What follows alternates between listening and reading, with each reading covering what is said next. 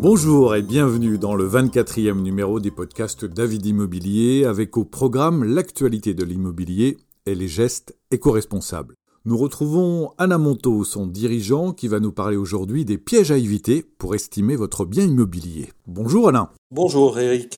L'estimation d'un bien est toujours compliquée, plusieurs sites proposent de le faire gratuitement. Sont-ils fiables et quelles sont vos recommandations pour éviter les pièges? L'estimation est une étape déterminante pour la bonne préparation de la mise en vente d'un bien immobilier. Avant la vente de son bien, il est essentiel d'en avoir les paramètres précis pour établir sa juste valeur. Il y a de nombreux sites Internet qui proposent aujourd'hui une approche ou une estimation en ligne. Et depuis peu, le site des impôts partage la base des ventes par date à votre adresse et alentour. Tout le monde y a accès via Apple ou Android par une application qui s'appelle Prix Immobilier 2022, édité par Thomas Lorenzo.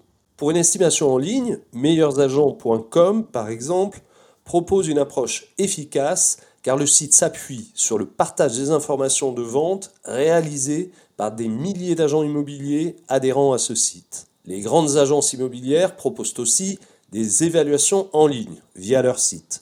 Sur notre site Davidimo, par exemple, vous pouvez en quelques clics obtenir une fourchette d'estimation de votre appartement ou de votre maison. Une estimation en ligne s'établit avant tout sur l'adresse du bien, le nombre de pièces, l'étage, s'il s'agit d'un appartement, la surface loi Carrez, c'est-à-dire vérifiée par un diagnostiqueur ou un géomètre expert qui distinguera la surface supérieure à 1,80 m de hauteur des embrasures de porte, sous-pente ou escalier s'il y en a un, ou encore balcon et terrasse. Et enfin, l'état de l'appartement.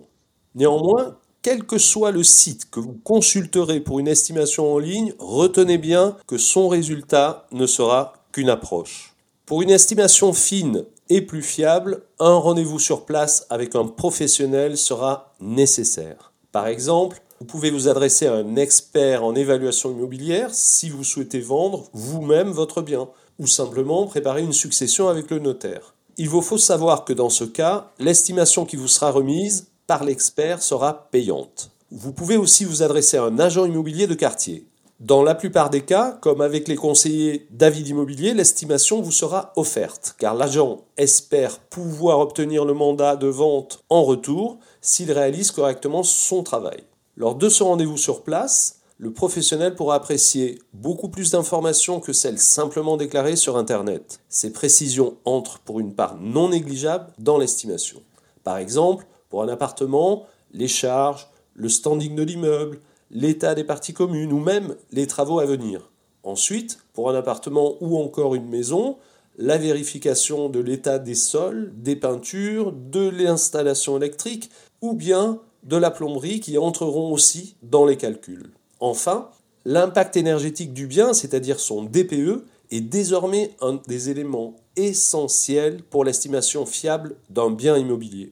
Un appartement ou une maison qui est considéré comme énergivore, c'est-à-dire avec une classe énergétique entre F et G, peut être dévalorisé de 15 à 20% par rapport à un bien équivalent dont le propriétaire aurait mis en place des solutions de chauffage et d'isolation pertinentes en vue d'améliorer la note énergétique de son bien.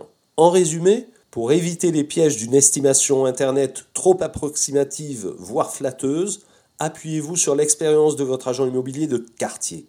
Votre agent immobilier de quartier, par un rendez-vous sur place, saura repérer et discerner tous les éléments de valorisation de votre bien. Merci Alain. David Immobilier est une entreprise éco-responsable. Quels conseils avez-vous sélectionné pour nous ce mois-ci? À quelques jours de la fièvre acheteuse des fêtes de fin d'année, j'ai un coup de cœur pour l'application Joko, J-O-K-O. Gratuite, elle est un véritable moteur de recherche pour réaliser ses achats avec des bons plans, du cashback, des codes promo, mais surtout, l'application permet le calcul et le suivi de votre empreinte carbone.